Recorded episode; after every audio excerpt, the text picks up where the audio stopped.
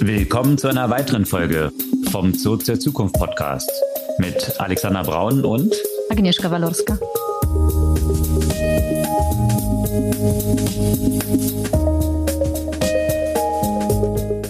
Was gab's Neues letzte Woche? Überraschend, es ging äh, sehr viel um ChatGPT, künstliche Intelligenz, Large Language Models und in dem Kontext hat ein offener Brief für Schlagzeilen gesorgt, äh, in dem einige gefordert haben, dass äh, große äh, KI-Experimente erstmal pausiert werden. Ja, und da sind wir, glaube ich, so langsam Peak Hype angekommen, weil es auch noch weiterging. Es ging tatsächlich schon so weit, dass ein Computerwissenschaftler gefordert hat, dass Zentren, wo AI trainiert wird, äh, bombardiert werden sollten. Ähm, also äh, das äh, nimmt langsam echt so Dimensionen an, die Gefahren, die dort heraufbeschworen werden, wo man sich dann auch fragen kann, wie viel steckt dann da drin? Aber da steigen wir so ein bisschen drin ein, wie viel ist Hype, Maschine und Gefahr, wie viel ist auch Marketingmasche und in dem Kontext auch ein interessantes Paper, Research Paper von Goldman Sachs, was mhm. rausgekommen ist und Dort wird beleuchtet, welchen Impact das auf die Arbeitswelt und Arbeitsplätze haben könnte. Kurz gefasst, 300 Millionen Arbeitsplätze scheinen dort direkt gefährdet zu sein. Ja, und diese Angst oder die Bedenken von den Konsequenzen, die finden jetzt auch eine regulatorische Umsetzung bereits. Und zwar in Italien wurde ChatGPT erstmal verboten. Da steigen wir auch noch mal ein, was das für Konsequenzen hat und können wir auch ein bisschen darüber diskutieren, wie ChatGPT und die EU Privacy Regulations äh, so miteinander vereinbar sind. Ja, und wo wir bei Hype hoch 10 sind, äh, ist es natürlich auch nicht weit zu vergangenen Hypes, also Spec Bubble und was daraus geworden ist. Da gab es vergangene Woche interessante News von zwei Kandidaten aus diesem Umfeld, und zwar einmal Virgin Galactic und Lilium. Beides Themen, die mit dem Fliegen zu tun haben und großen Ambitionen und jetzt etwas ernüchternden Resultaten. Ja, und mal schauen, wie ernüchternd die Resultate sein werden bei einem anderen Hype-Thema. Da sollte ja Apple was rausbringen. Äh, die Rumors gibt's ja schon seit Ewigkeiten darüber. Und äh, geht das jetzt über die Gerüchteküche hinaus? Genau, da gab's einen interessanten Artikel in der New York Times, weil ja im Juni ein neues Apple Großevent angekündigt ist und alle warten darauf, dass jetzt das Headset von Apple rauskommen soll, das wohl aber intern sehr umstritten ist. Da gehen wir ein bisschen drauf ein. Vielleicht sollte Apple statt äh, eines AR-VR-Headsets äh, ein AI-centered Hardware-Piece rausbringen. Darüber haben wir letzte Woche auch schon ein bisschen diskutiert, dass äh, das vielleicht jemand mal auf die Straße bringt. Ja, da ist natürlich auch die Diskussion groß, ob Apple da den Zug verpasst hat oder ihn verpasst mhm. und ob dann vielleicht Microsoft hier der lachende Dritte sein könnte, der ein eigenes AI-Hardware-Device rausbringt, was dann auch Konkurrenz zu dem ja abgesteckten Duopol von Apple und Google sein könnte, was Mobile angeht. Aber bei Apple gab es auch mhm. andere News. Sie versuchen jetzt die harte zu knackende Nuss Klassik, klassische Musik äh, anzugehen, von der man, wenn man jetzt nicht so Klassik-Fan ist, gar nicht wissen würde, dass es eine so schwer zu knackende Nuss ist, was Musikstreaming und Sorting und äh, ja, äh, dort die relevanten Stücke zu finden ist. Da können wir noch mal kurz drauf eingehen. Äh, mhm. Und äh, wo wir dabei sind, da geht es ja um Sachen finden, auch den Twitter-Algorithmus, der jetzt veröffentlicht wurde und man sich so ein bisschen fragt, ob das auch ein April-Scherz ist oder vielleicht 3D-Chess von Elon Musk. Wir werden es etwas diskutieren. Ja, und äh, von äh, Twitter vor allem heutzutage ist es nicht weit zu Themen rund um äh, Sicherheit und äh, Manipulation. Und da müssen wir natürlich ja auch das Thema erwähnen, was durch, sagen wir mal, traditionelle Medien auch in der letzten Woche, zumindest in Deutschland ging. Und zwar, was hat das mit den Vulkan-Files äh, an sich? Ja, und dann vielleicht noch abschließend ein äh, kleiner Ausblick so im makroökonomischen Umfeld, Inflation und inwiefern das tatsächlich Inflation ist oder Unternehmen, die jetzt sich auch durch Steigerung ihrer Gewinne kräftig bereichern. Da gab es interessante News aus Deutschland, äh, Statistiken, die ein interessantes Bild zeichnen. Und auch diese Diskussion, die in der Vergangenheit ja so aufgekommen ist, Edeka versus Mars, wo ganze Produktkategorien oder ganze Unternehmen jetzt bei Edeka herausgeflogen sind, äh, das so ein bisschen in diese Kategorie fällt. Äh, das können wir mal kurz beleuchten. Ja, bevor wir in die Themen aber im Detail einsteigen, kurz die Erinnerung, ihr könnt unseren Podcast gerne abonnieren, einfach auf den Folgen-Button klicken und dann erhaltet ihr jeden Dienstag ganz früh am Morgen die neueste Folge des Podcasts automatisch in euren Podcast-Player. Und äh, Filtern und Verbreitung, wie bei klassischer Musik, das ist bei Podcasts auch so ein bisschen das Challenge immer noch, äh, wie dort Filter funktionieren und Recommendation-Mechanismen. Tatsächlich nämlich noch gar nicht. Das ist auch noch ein ungelöstes Thema bei Podcasts. Das heißt, wenn ihr zwei, drei Freunde kennt, denen auch dieser Podcast gefallen könnte, gerne einfach mal einen Link weiterleiten. Das hilft am meisten. Ja, steigen wir in die Themen ein. Was gab es denn da wieder? Natürlich von der AI-Front sicherlich eine Reihe von News, die große Schlagzeilen mal wieder gemacht haben. Ja, das stimmt. Also kleine Schlagzeilen gibt es sowieso jeden Tag, also zig neue Tools, neue Einsatzmöglichkeiten und so weiter. Da kommt man kaum hinterher, um das alles äh, im Detail zu analysieren. Aber ich denke, das, was so den größten Wumms gemacht hat in der vergangenen Woche, war dieser offene Brief, in dem viele auch durchaus prominente Signatarier gefordert haben, die großen AI-Experimente und da fängt es schon eigentlich an, dass es schwer zu definierbar ist. Also das heißt, man hat gefordert, dass AI-Experimente mit Modellen, die mächtiger sind als GPT-4, äh, erstmal für sechs Monate pausiert werden, damit man in der Zeit äh, sich genauere Gedanken darüber machen kann, welche Konsequenzen diese Entwicklung für die Gesellschaft, für die Menschheit haben und wie man mit diesen Konsequenzen umgehen kann. Und Unterschrieben haben unter anderem Elon Musk, aber auch seriöse Menschen, sagen wir mal, wie Steve Wozniak, äh, wie zum Beispiel äh, Max Tegmark. Also einige von Leuten, die auch wissen, wovon sie dort reden. Wobei, was sich dann später herausgestellt hat, einige von den Leuten, die da angeblich als Unterschreiber da standen, haben das gar nicht unterschrieben, weil man ja auch kaum Verifikation hatte und da stand auf einmal ja auch Xi Jinping drin zum Beispiel und äh, andere Leute, die auf der Liste der Signatarier standen, die aber später per Twitter und so weiter zum Beispiel äh, geschrieben haben, dass die das gar nicht unterschrieben hätten. Also da steht ja schon ein bisschen äh, das erste äh, Problem damit. Ich finde, dass es durchaus relevant ist, dass man diese, diese Debatte darüber hat. Also diese Debatte kommt natürlich immer wieder hoch, wenn signifikante Weiterentwicklung in dem Bereich der künstlichen Intelligenz äh, stattfindet. Ja, also die Bedenken, die, die, die Ängste, die sind logischerweise da und äh, ich möchte sie jetzt gar nicht abtun. Ich finde, es ist durchaus sinnvoll oder es wäre durchaus sinnvoll, sich zügig von der regulatorischen Seite darüber äh, Gedanken zu machen, wie mit solchen Experimenten, wie mit solchen Modellen umgegangen wird.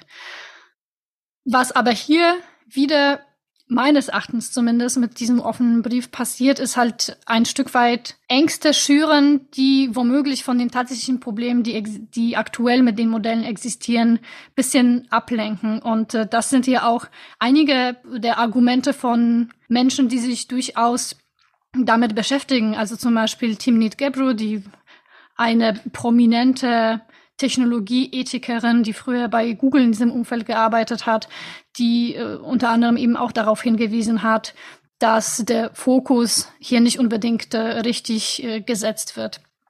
Also einige Pro und Contra, die äh, damit einhergehen, aber auf jeden Fall hat das für sehr viel Aufmerksamkeit gesorgt. Ähm, wie, wie hast du das, wie hast du das wahrgenommen? Wie, wie ist deine Meinung zu dem Thema? Ja, also nebst zentraler Kritikpunkte, die sich vielleicht in drei Dimensionen zusammenfassen lassen, äh, habe ich da auch noch eine eigene Meinung zu. Also vielleicht nochmal zusammengefasst, die drei Krit Hauptkritikpunkte, die ich so rausgehört habe, spielten sich einmal in der persönlichen Belastung einzelner Unterzeichner wieder Also eben, äh, wie du es genannt hast, Elon Musk zum Beispiel, wo man dann halt gesagt hat, naja, okay, ähm, er war am Anfang bei OpenAI dabei, darf jetzt nicht mehr mitspielen. Und wie man Elon Musk so kennt, ist er jetzt halt so ein bisschen grumpy, mhm. weil es nicht seine AI ist, die dort äh, das schafft. Ja, das könnte ein, ein möglicher Grund sein. Das war ja, das war ja auch ein Argument so nach dem Motto, okay, äh, die wollen einfach die sechs Monate, um aufzuholen. exakt, exakt. Und das ist eben halt auch so ein Punkt. Unter anderem hat ja auch der Gründer von Stability AI, was wiederum auch ein ja, Konkurrenzprodukt eigentlich zu OpenAI ist, aber tatsächlich eins, was darauf angelegt ist, open zu sein und ja, äh, und kostenlos. Also ähm, da stellt sich dann für mich auch so ein bisschen die Frage, wenn Leute natürlich auch eigene wirtschaftlichen Interessen haben, äh, inwiefern sie dann so ganz unbelastet sind, jetzt hier als Kritiker dafür aufzutreten, ihre Wettbewerber auszubremsen. Äh, das könnte mhm. etwas, etwas einen komischen Geschmack haben. Ein anderer Punkt ist natürlich auch äh, die Dimension, die du jetzt schon erwähnt hast mit der genannten AI-Ethikerin, wo sich dann auch die Frage stellt, wenn jetzt das Kriterium ist, Modelle zu pausieren, die mächtiger als GPT-4 sind. Also mhm. A, erster Schritt, wie definiert man das genau?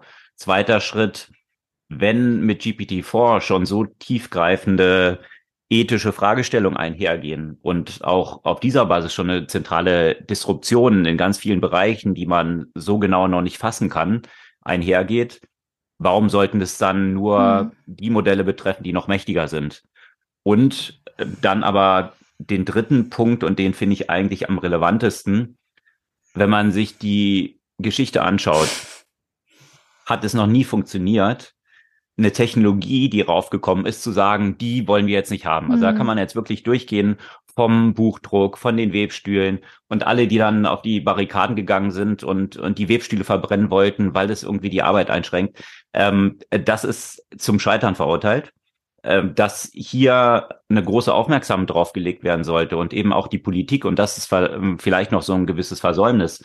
Es wird ja in vielen Dimensionen diskutiert, bloß mein Gefühl ist, dass auf breiter Basis in den meisten Ländern das noch nicht wirklich auf dieser Ebene angekommen ist, hm. dass sich Politiker damit befassen, Regulierung oder sich darüber Gedanken zu machen oder einen Diskurs zu starten, wie eigentlich dort mit umgegangen werden sollte. ein Verbot halte ich für vollkommen Schwachsinn, vollkommen unrealistisch, wird nicht stattfinden. Punkt. Absolut nicht durchsetzbar. Also ich meine, da müsstest du, bräuchtest du einen weltweiten Verbot, an den sich alle halten. Ha, ha, ha. Und deswegen, das meinte ich mit dem Peak-Hype, was dort irgendwie auch so entstanden ist. Also ein Computerwissenschaftler hat tatsächlich in, in einem Op-Ed für Times Magazine äh, dazu aufgerufen, dass eben sämtliche Aktivitäten, sämtliche GPU-Clusters, also diese Rechenzentren, wo solche GPUs laufen, die solche Large Language Models trainieren, abgeschaltet werden sollten und weltweit ohne Ausnahmen von Governments, von Militär, von Privatunternehmen, äh, das durchgesetzt werden müsste und sogar dafür plädiert, dass wenn sich welche da nicht dran halten, diese Center und GPU-Cluster bombardiert werden sollten. Das ist ein ganz kleines bisschen extrem. Genau, aber das ähm, ist eine interessante Diskussion, die auch schon mal in diesem Podcast hatte ich auch mal erwähnt, wo der ehemalige CEO von Google, Eric Schmidt, in einer Diskussion mit Tim Ferriss war und hergeleitet hat, dass es durchaus ein Incentive geben würde, einen Erstschlag auszuführen, weil du eine Kalkulation haben könntest. Du hast jetzt ein militärisches Gleichgewicht von Threat und Gegenthreat durch die atomare Abschreckung. Und die Garantie, dass ein Gegenschlag erfolgen würde, wenn du einen startest, eigentlich davon abhält, einen zu starten. Und das ist quasi diese Spieltheorie dort drin. Und man kann halt darüber diskutieren, auch die Diskussion, die es dann um Atomkraft gab oder auch um Atombomben gab. Sind Atombomben jetzt tatsächlich schädlich oder haben übertragen Atombomben eigentlich dazu geführt, dass weniger Menschen ums Leben gekommen sind, weil weniger Kriege dann stattgefunden haben, weil diese direkten Konfrontationen nicht stattgefunden haben. Jetzt mal als Beispiel. Also es gibt immer eine Menge so Second-Order-Effekts, aber den Punkt, den Eric Schmidt in dieser Diskussion in Bezug auf AI macht, ist, dass wenn ein Land einen Vorsprung in AI haben könnte, der halt sich so schnell potenziert, dass, äh, dass er uneinholbar ist, dass so eine AI natürlich dann auch dieses Gleichgewicht in Frage stellen könnte, weil die AI dann einfach eben schlauer ist als sämtliche Menschen zusammen und dementsprechend dann auch diese Abschreckung vielleicht nicht mehr existieren könnte, weil auch diese Systeme ausgehebelt werden könnten durch die AI und von daher ein Anreiz entstehen könnte, ein Land, was sich auf dem Pfad befindet, so eine AI zu entwickeln, schon als Preemptive Strike, also im Erstschlag zu bombardieren, um zu verhindern, dass diese AI von diesem Land tatsächlich entwickelt wird. Also da greifen die Sachen so ein bisschen zu, ineinander. Ähm, ist jetzt ein Gedankenexperiment, aber ich glaube, der, der, der Punkt ist, das zu verbieten wird nichts bringen, weil ich kann bei mir, ich kann mir die Stability AI runterladen, ich kann die lokal bei mir laufen lassen. Was wollen Sie machen? Wollen Sie jetzt irgendwie äh, hm. den GPU, der auch in meinem MacBook hier verbaut ist, irgendwie dann verbieten? Also das ist vollkommen haarsträubend äh, und unrealistisch, sondern ich glaube, man muss halt viel mehr in diese Richtung denken, dass es stattfinden wird. Es wird technologische Entwicklungen werden nicht mehr zurück in die Flasche äh, zu bringen sein. Und man sollte sich halt darüber Gedanken machen, was sind die möglichen Konsequenzen und wie kann man eben diese negativen Auswirkungen, die eine Technologie auch immer haben kann. Also es gibt immer die zwei Seiten einer Technologie. Eine Technologie ist eben gerade wie erwähnt mit der Atombombe, äh, wo man im ersten Schritt denken würde, ja klar, offensichtlich schlecht. Ja, in der Konsequenz vielleicht durch diese Abschreckung dann vielleicht doch nicht ganz so. Aber es, es stellt sich dann halt immer die Frage, wie wird so eine Technologie eingesetzt? Und sie kann, je mächtiger sie ist, genauso mächtig fürs Böse als auch fürs Gute eingesetzt werden. Also Benefits und, und negative Konsequenzen und sich über die negativen Konsequenzen Gedanken zu machen und darüber Gedanken zu machen, wie kann man möglichst das in eine Bahn leiten, dass diese negativen Konsequenzen minimiert werden. Und das ist die viel sinnvollere Übung, die man ex äh, durchexerzieren sollte, als sich mit solchen Illusionen äh, zu umnachten, dass man das irgendwie verbieten könnte. Das ist kompletter Schwachsinn. Ja, aber halt äh, sorgt für viel mehr mediale Aufmerksamkeit, weil das ja alles wieder schwarz und weiß malt, ja. Wenn du anfängst, darüber zu diskutieren, äh, wie das wohl reguliert werden müsste und was die Details sind, dann kannst du ja bei weitem nicht so viele Menschen erreichen, äh, als wenn du sagst, äh, man muss im Zweifel die Rechenzentren bombardieren und äh, lass uns das alles erstmal für ein halbes Jahr pausieren. Das ist so schön einfach und bildlich und für jeden zu verstehen, weißt du? Ja. Also eben, aber dieses Schwarz-Weiß-Malen eben ist halt auch genau das. Also es äh, hat nicht wirklich irgendeinen Mehrwert. Und eine andere Diskussion, die darum dann auch aufgekommen ist, ist inwiefern, da war ein interessanter Artikel äh, in, in der Times, den teilen wir natürlich wie alle Sachen, über die wir sprechen, als Links auch in den Shownotes unseres Podcasts, äh, der darüber dann diskutierte, ob es nicht, natürlich nicht auch ein Teil der Marketingstrategie von OpenAI ist. Weil mhm. als Unternehmen hm. aufzutreten und die ganze Zeit zu erzählen, wie gefährlich das potenziell ist, was man dort hat, aber gleichzeitig es zu verkaufen, äh, stellt dann auch die Frage, ob man damit nicht bewusst auch eine Hypewelle kreiert, die für so viel Aufmerksamkeit sorgt, dass jedes Unternehmen jetzt total aus dem Häuschen ist und sich gedacht macht, oh ja, das ist so powerful, wir müssen es dringend einsetzen, weil sonst rennt uns die Konkurrenz davon. Also nicht gesagt, dass es nicht der Fall ist. Äh, das, mhm. das mal als Anmerkung dazu. Ähm, ich glaube absolut, dass sich jedes, jedes Unternehmen dringend darüber Gedanken machen muss. Bloß die Frage ist halt auch, wie self-serving diese Halbwelle, die man kreiert, damit auch für so ein Unternehmen wie OpenAI ist, was natürlich dann automatisch dafür sorgt, dass wenn jeder darüber spricht und alle sagen, die Auswirkungen sind so grundlegend, dass dann auch jeder sich darüber Gedanken macht, wie kann ich es für mich einsetzen und das natürlich mhm. eine perfekte Verkaufsmaschine dann dadurch auch wird. Also inwiefern dieser Hype auch bewusst von OpenAI auch, äh, OpenAI auch selbst getrieben wird. Ja, auf der anderen Seite, also sicherlich ist es ein Verkaufsargument, allerdings nicht nur zwangsläufig für OpenAI. Ich finde, gerade in dem deutschen Raum machen sich ja schon viele äh, darüber Gedanken über die Privacy und Security Konsequenzen und da ist äh, OpenAI sicherlich äh, nicht nicht ganz weit vorne. Also ich äh, prostituiere mich gerade mit so paar Analysen für Unternehmen zu gerade diesem Thema, weil mein äh, die die Startup Gründung dauert einen Moment. Also, falls ihr ein Interesse habt, dann hier mal ein bisschen an der Stelle Selbstwerbung. Und ähm, ich muss sagen, dass, dass man das ja auch wirklich vielseitig äh, beleuchten muss. Und gerade hier in Deutschland äh, haben wir ja viele, in Anführungszeichen, äh, Bedenkenträger, was, was gerade das Thema GDPR, was das Thema Interpretability und so weiter angeht. Also das heißt, der Hype ist groß und das Interesse ist sehr groß. Aber auf der anderen Seite sind viele sich der Konsequenzen bewusst. Und äh, vor allem sobald man ein Unternehmen hat, das auf irgendeine Art und Weise mit sensiblen Daten hantiert, und das tun die meisten Unternehmen, hm, spätestens wenn äh, solche Modelle ja für interne Effizienzen ja eingesetzt werden. Und ähm, da im Moment noch relativ unklar ist, was genau mit den Daten passiert, die man in zum Beispiel ChatGPT, oder es geht ja nicht nur um ChatGPT, du kannst es ja natürlich auch über die API nutzen, ja, inwiefern diese Daten zu weiteren Trainieren des Modells genutzt werden und dann bei irgendjemandem anderen dann entsprechend auftauchen als, als Antwort auf eine bestimmte Frage, weil diese Situation gab es ja schon. Hm. Und da muss man sich an der Stelle schon fragen, ja, gebe ich irgendwelche interner rein? Auch gerade aus der Perspektive ist es extrem wichtig, dass die Unternehmen sich einerseits damit beschäftigen und andererseits diese Awareness bei ihren Mitarbeitern schaffen.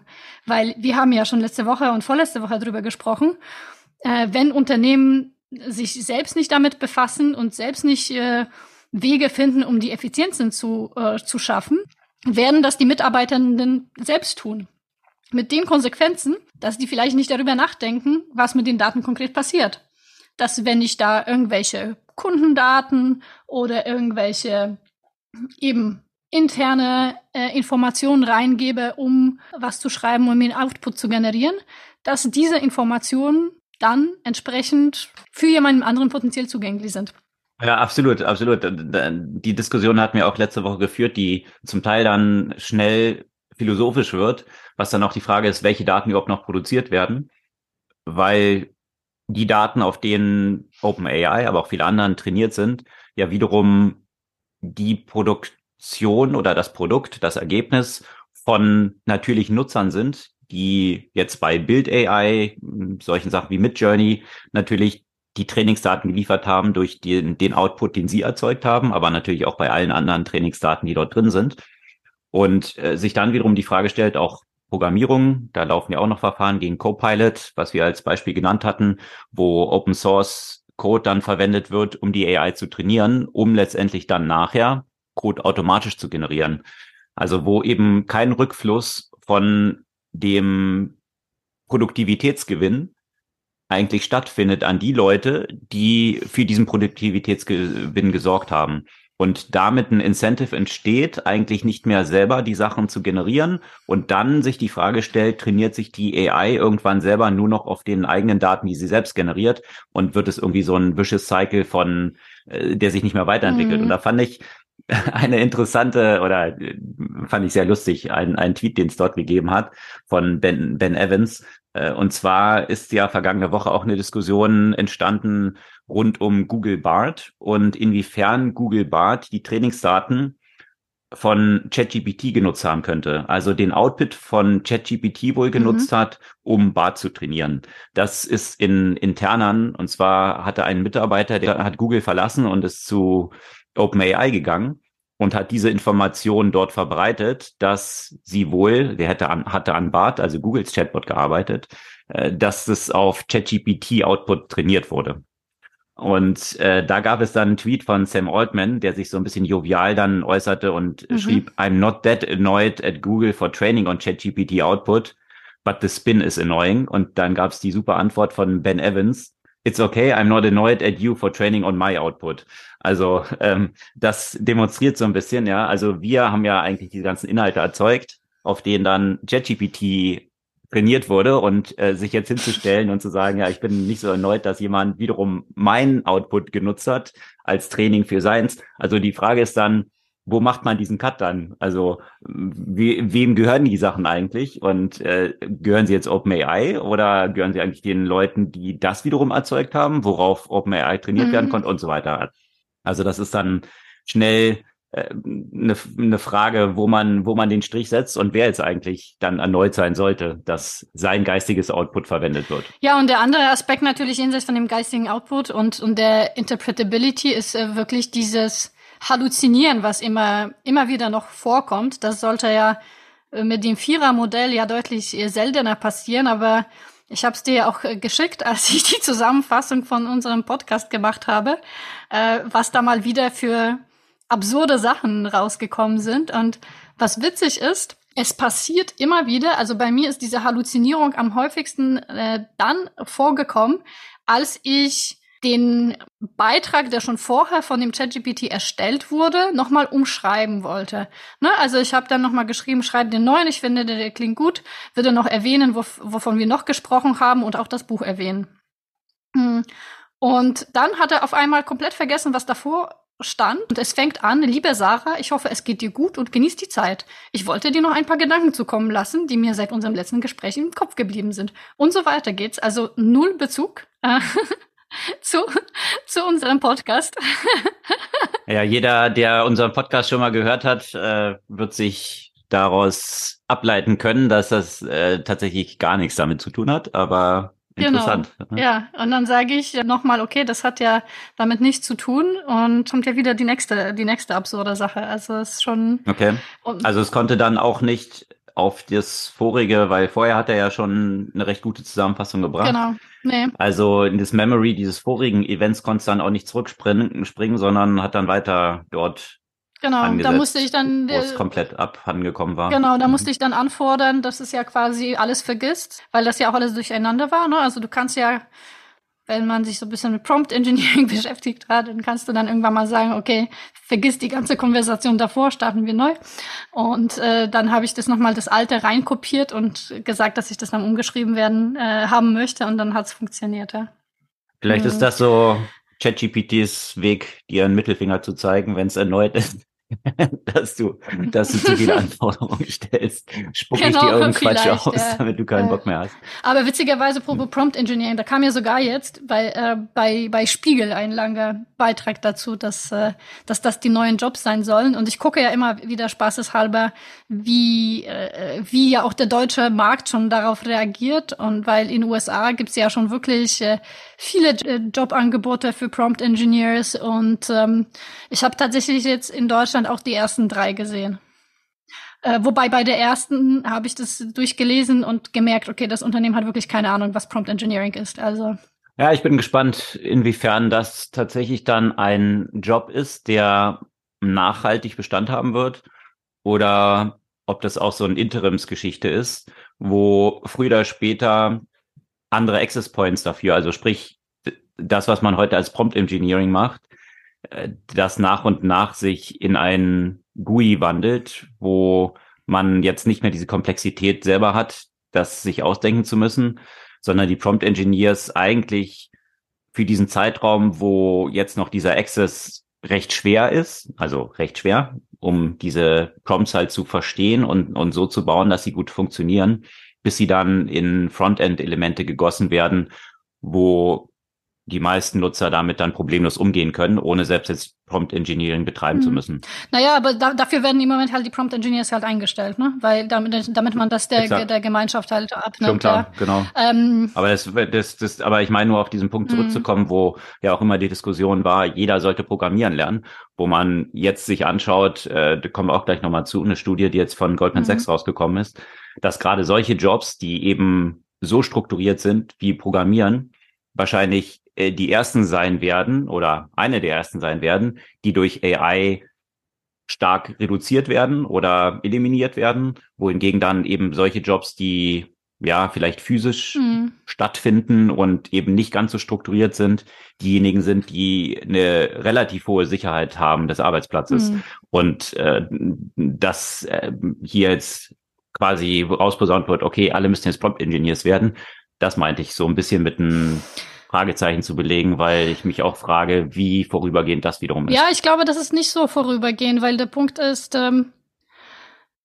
das hat ja viele Komponenten. Das hat eine Logikkomponente, das hat eine Sprachkomponente, das hat eine gewisse Strukturkomponente. Und das heißt, die meisten Leute wissen ja nicht, was sie, was sie wollen. Und äh, ne, also der Punkt ist, du brauchst ja keine besonderen Technik-Skills, um, um Prompt Engineer zu werden.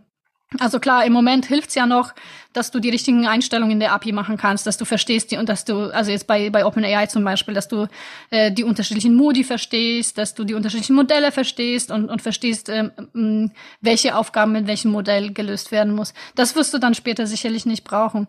Aber die Fragen so zu formulieren oder die Aufgabenstellung so zu formulieren, dass die AI das versteht, das, das kann man eigentlich meines Erachtens schwer automatisieren, weil es damit zu tun hat, was will man denn eigentlich haben? Was soll, was soll die Anwendung, die auf so einem Modell basiert, tun? Ähm, also das wäre ja schon mal eine, ja, da musste man sehr, eine sehr starke so Theory of Mind und äh, da musste man der, der AI in Einführungszeichen doch so eine, so eine Awareness unterstellen, die ja fast ja, Vorhersagen darüber machen müsste, was ich denn gemeint haben könnte und wollen würde. Ich weiß nicht, ob das nicht bisschen zu meta ist. Also ich denke an dieser Stelle, um eben dem Modell zu sagen, worum es geht mhm. und hm. was da passieren soll, da bin ich der Meinung, da wird, da wird man Menschen brauchen. Aber werden diese Menschen, wenn man die braucht, um eben das, was der Mensch will, zu übersetzen in einen Prompt, werden diese Menschen dir als Prompt-Engineer das dann sagen können, damit du verstehst, was sie eigentlich wollen, wenn es die AI auch schon nicht versteht. Mhm. Also da kommen wir sehr, sehr schnell in Meta-Meta-Ebenen sozusagen, aber. Ja, wir sind ganz schön Meta. Da gab es übrigens echt so, das hat mir ein, äh, ein unserer Zuhörer tatsächlich ein Video zu, zu so einem äh, dem Anschein nach leicht bekifften äh, Philosophen geschickt, äh, der ein Experiment gestaltet hat, äh, ob die, äh, ob ChatGPT bzw. GPT-4 self-aware ist. Okay, können wir auch mal teilen. Können, können wir verlinken, wenn jemand, äh, sagen wir mal, nichts Besseres zu tun haben will und einen etwas punktuell wirr wirkenden Typen 50 Minuten lang zuhören und zuschauen möchte. Also man hätte das auch in 10 Minuten machen können.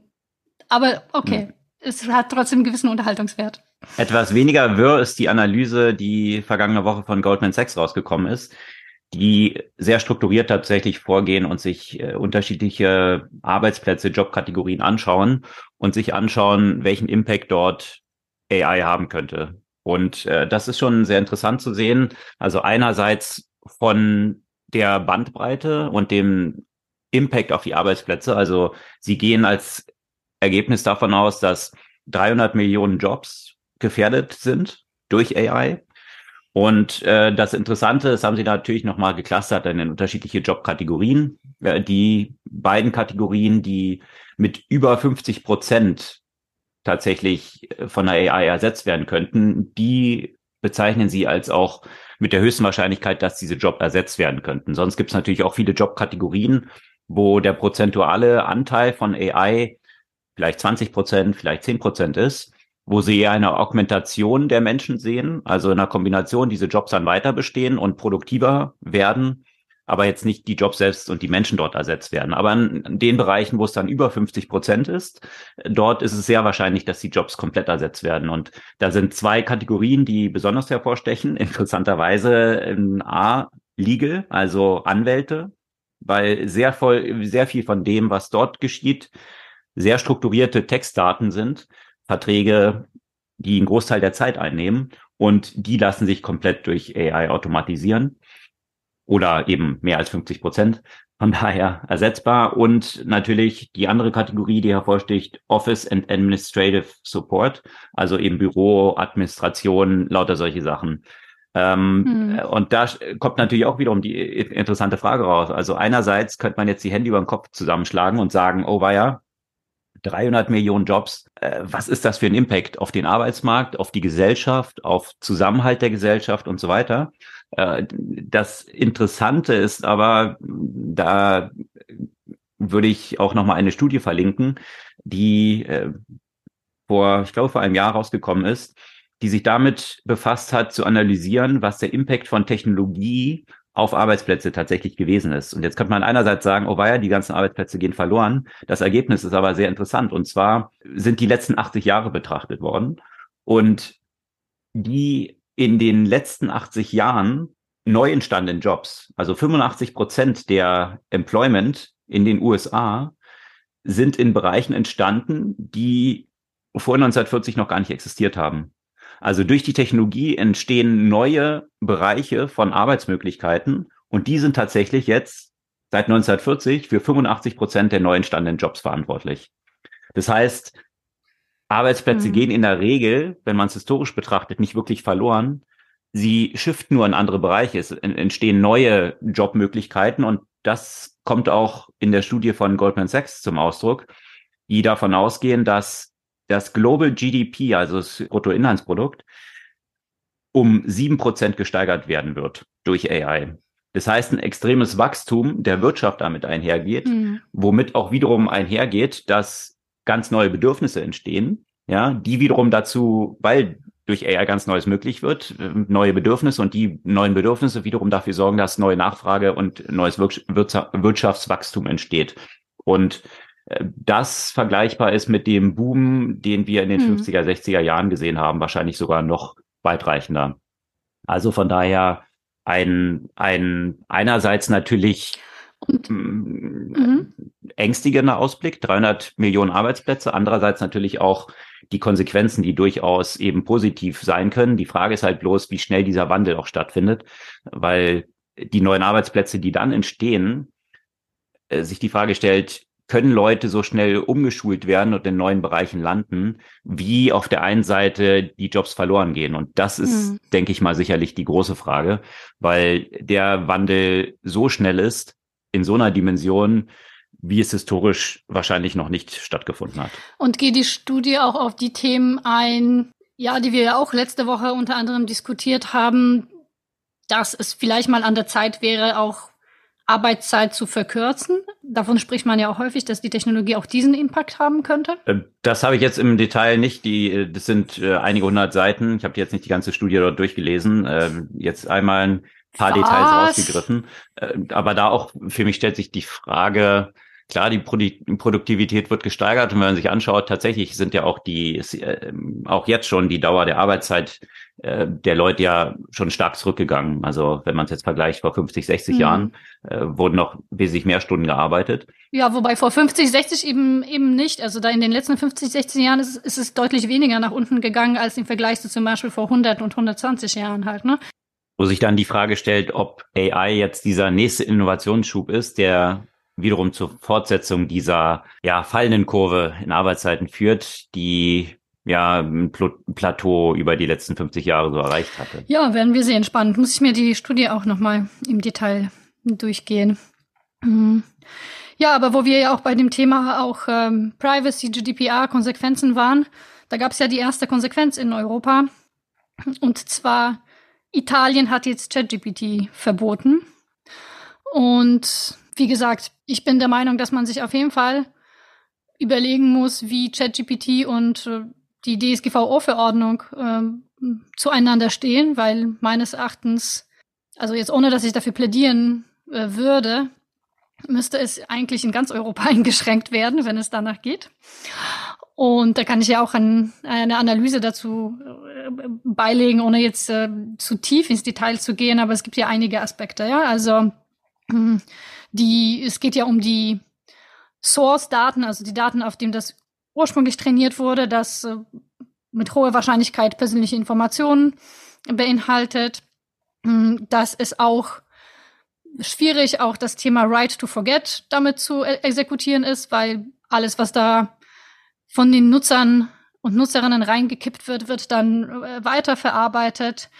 Ähm, dass äh, eben äh, und und Information und Nutzer und Nutzerinnen geben dort potenziell äh, eben persönliche Informationen rein und äh, dass diese Datenpunkte ja auch dazu ChatGPT erlauben mir auch ziemlich detaillierte Nutzerprofile aufzubauen. Und äh, ja auch wenn man sich so die Privacy Policy anguckt von von OpenAI äh, wird man ja auch sehen, dass die gesammelten Daten für sehr viele Zwecke wiederverwendet werden können. Also von daher die Frage nach äh, DSGVO-Konformität, äh, naja, schwierig. Ja, vor allem, aber, aber was ich daran dann auch interessant finde, was bedeutet dann ja, auch eigentlich dieses Verbot, also. weil wenn es verboten wird, dann heißt es, es darf halt genau. in Italien jetzt nicht mehr verwendet werden. Daten der italienischen Bürger und das ganze Output äh, ist aber trotzdem als Trainingsdaten dort enthalten. Also man müsste ja dann eigentlich verbieten oder äh, retroaktiv müsste das untrainiert werden auf den ganzen italienischen Daten, damit eigentlich das irgendeinen Sinn ergibt, aber da Ja, aber damit es irgendeinen Sinn ergibt, reicht es ja auch nicht, dass ChatGPT verboten wird. Es wurde ja nur ChatGPT verboten. Also die Open äh, AI äh, Schnittstelle hm. ist ja weiterhin verfügbar und okay. ich meine, okay, dann heißt was was auf gut Deutsch einfach heißt, es wurde ja der Interface verboten.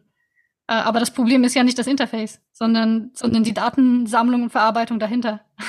ja, äh, das gibt vielleicht auch so ein bisschen einen Einblick ähm, in die Kompetenz dieser italienischen Regierung, äh, dieser ähm, ja, äh, rechten Koalition, die dort existiert.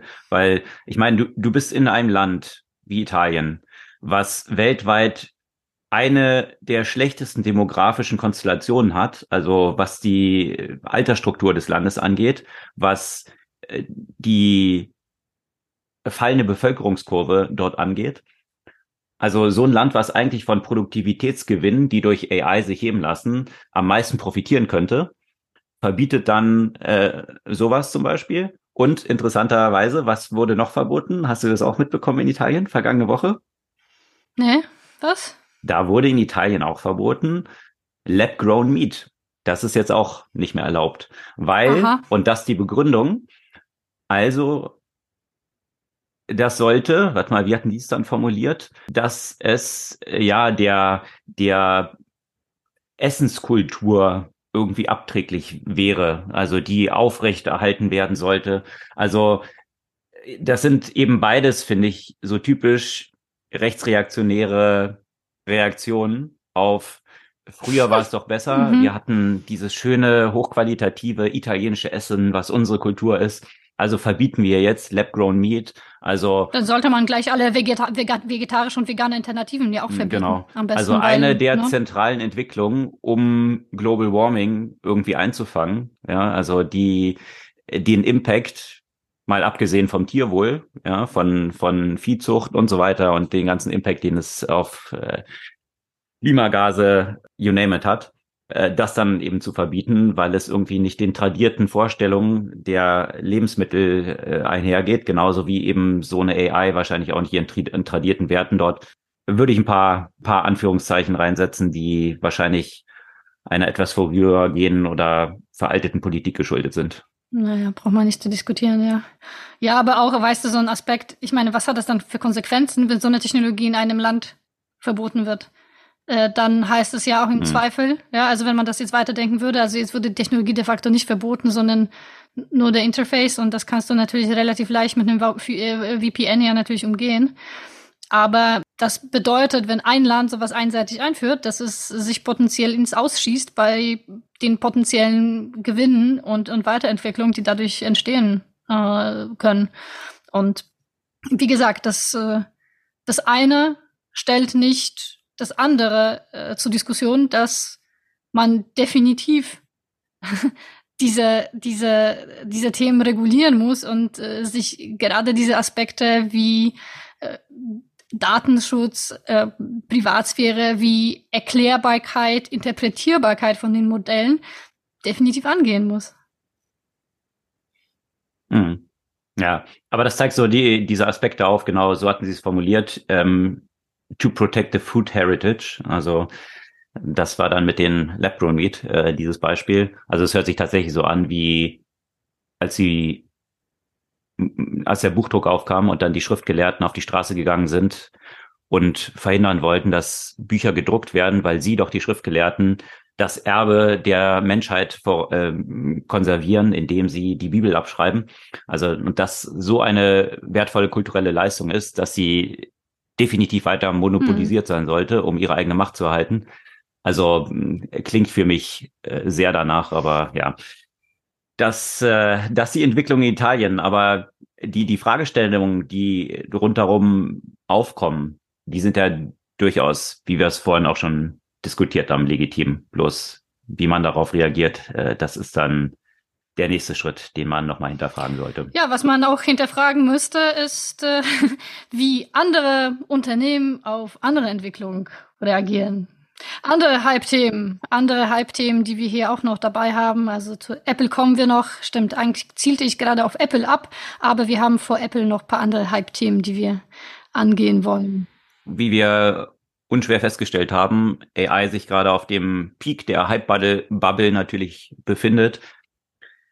Hype-Bubbles hat es ja auch in vielen anderen Bereichen schon gegeben. Vor zwei Jahren war der Börsengang via Spec plötzlich ein Riesenhype und damit wurden auch eine Reihe von Unternehmen an die Börse gespült, die wiederum selbst einem Hype geschuldet waren oder sind.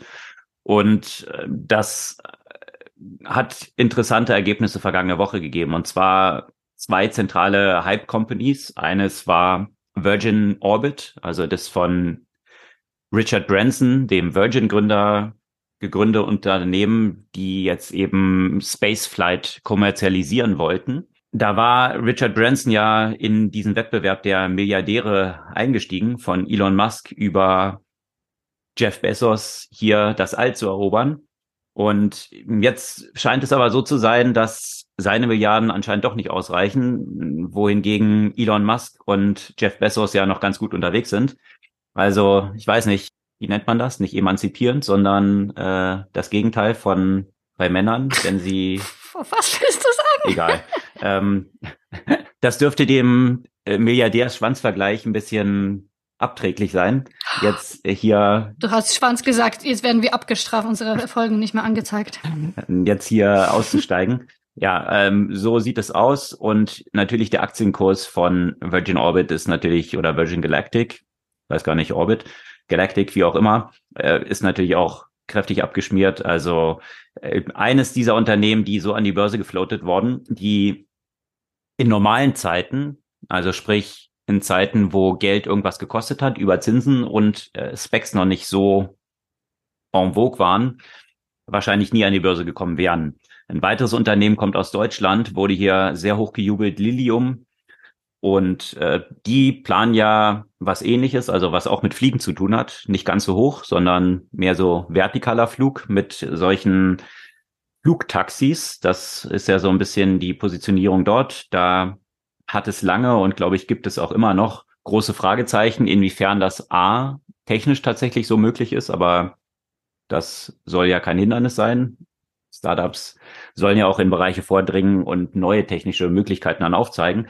Aber was sich dort in der letzten Zeit gezeigt hat, ist, dass sie den Launchtermin immer weiter nach hinten geschoben haben. Und jetzt vergangene Woche wurden nochmal Zahlen bekannt, äh, Verluste in dreistelliger Millionenhöhe, die dort äh, wiederum entstanden sind im vergangenen Jahr. Und ähm, kommerzialisiert ist da ja bisher noch nichts. Und äh, interessant ist, dass in diesem Prospekt, der jetzt rauskam, überhaupt kein Datum mehr drin stand. Also wurde ja von, ich glaube, von 20 auf 23, dann auf 25 geschoben und jetzt, wie gesagt, gar keine Daten mehr drin, wann jetzt tatsächlich mal diese Flüge stattfinden sollen und es kommerzialisiert wird. Und da stellt sich natürlich auch die Frage, wie lange Lilium dann noch weiter existieren wird, wenn pro Jahr dort dreistellige Millionenbeträge verbrannt werden. Ich bin gespannt, wer dort noch Geld dann reinsteckt, wenn jetzt ein Launchdatum ad infinitum erstmal verschoben ist. Ähm, aber das sind nicht die einzelnen oder die einzigen Hype-Bubble-Bus, die jetzt so vergangene Woche nochmal aufpoppten. Kannst du dich noch an Groupon erinnern? ja, ich kann mich gut dran erinnern. Das, that's so 2009 oder so, ich weiß es nicht, oder 2010 oder wann war so dieser große Hype rund um äh, Groupon? Ja, einer der großen Bubbles, wo dann in Deutschland dann auch so City Deal und Dein Deal und, und Daily Deal Sachen und alle möglichen, äh, ja. Genau.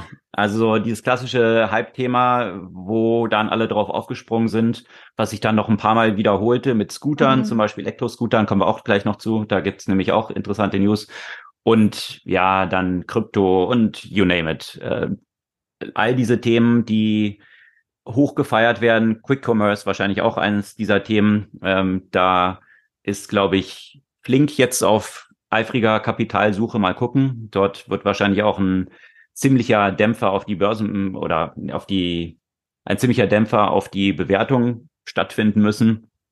Gorillas ist ja da schon in einem Fire Sale dann an Getty ausgeschieden. Aber was ist jetzt Und mit Groupon? Die Groupon-Bubble insofern äh, ist äh, geplatzt. Ich kann mich noch erinnern, Google wollte ja Groupon damals übernehmen und hatte sechs Milliarden geboten und Groupon hatte das abgelehnt. Ich habe damals noch getweetet, dass Google damit sechs Milliarden gespar äh, gespart hat, weil ich diesen Hype um dieses Schwachsinnsbusiness tatsächlich nie verstanden habe.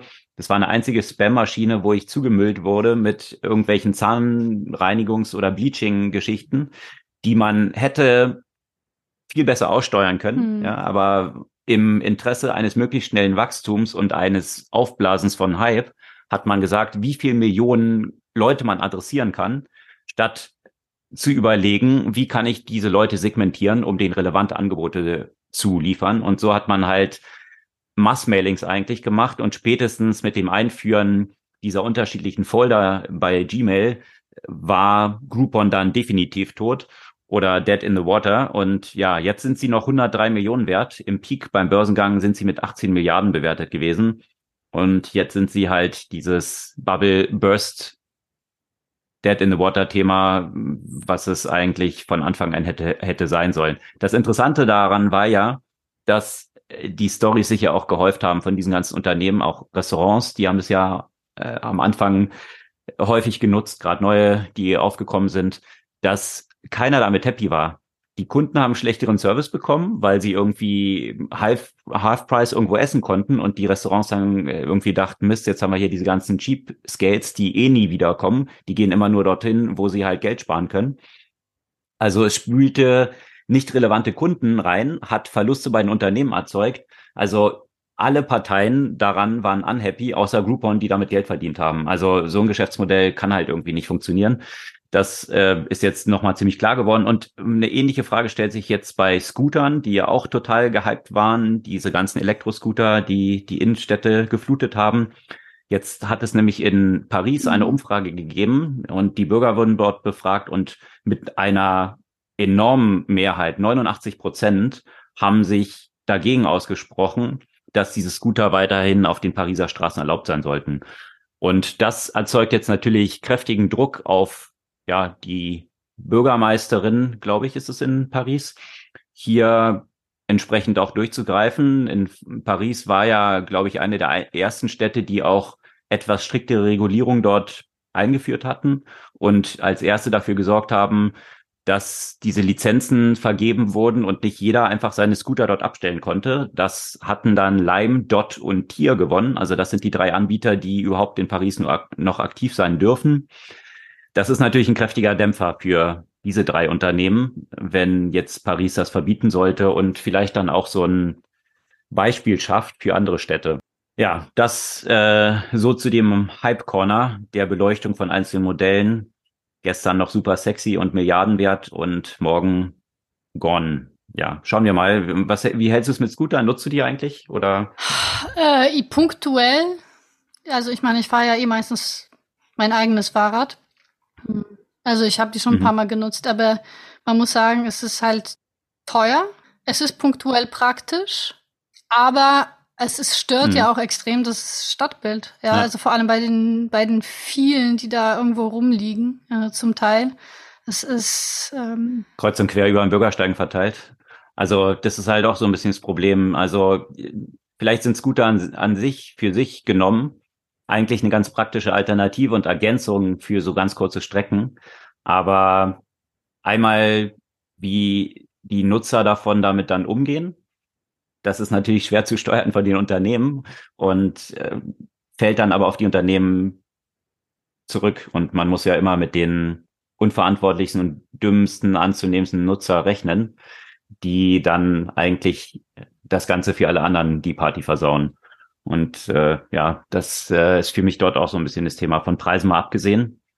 Damit die irgendwann Geld verdienen, sind sie auch relativ teuer. Und ich finde tatsächlich für solche Strecken, ich finde solche Leihfahrräder finde ich dann viel sinnvoller eigentlich, weil man tatsächlich dort auch schneller dann mit vorankommt. Äh, wobei die Dinger natürlich auch sehr teuer sind. Ne? Also auch für so kurze Strecken. Das ist ja häufiger günstiger, dann ein Auto zu nehmen. Also so ein, äh, was auch nicht der Sinn ist. Also, also es hat alles, alles Vor- und Nachteile. Die Frage ist aber auch, Nachhaltigkeit, mhm. äh, wie viel Müll dadurch produziert wird.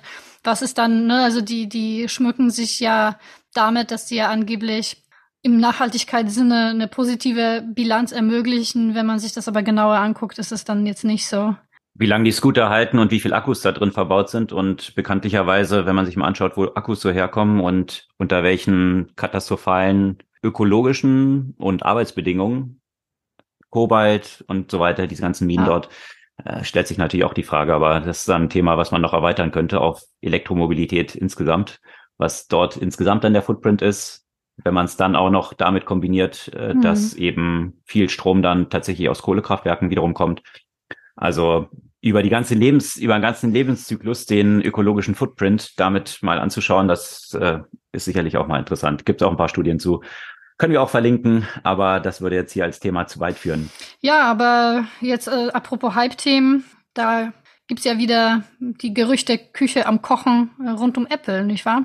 Ja, Apple da warten ja viele drauf auf eine neue iPhone-Revolution. Ja, Apple hat natürlich hier den Markt fundamental umgekrempelt, eigentlich das ganze mobile Internet damit befeuert und ist die Grundlage für all diese hochgefeierten Companies geworden und auch all diese Geschäftsmodelle. Solche Scooter würden ja gar nicht funktionieren, wenn ich nicht mein mobiles Device dabei hätte und die ad hoc einfach irgendwo so mieten könnte. Also alles, was darauf entstanden ist von Uber und hin und her, wäre ohne das, was Apple dann im Massenmarkt mit dem iPhone geschaffen hat, gar nicht möglich gewesen. Und jetzt fragen sich natürlich viele, was ist denn das neue große Produkt von Apple? Es hat in der Zwischenzeit ein paar Sachen gegeben, also wie die Apple Watch. Ja, ja, das äh, genau, Auto. das ist die nächste Frage. Das äh, davon hört man in letzter Zeit nicht mehr so viel.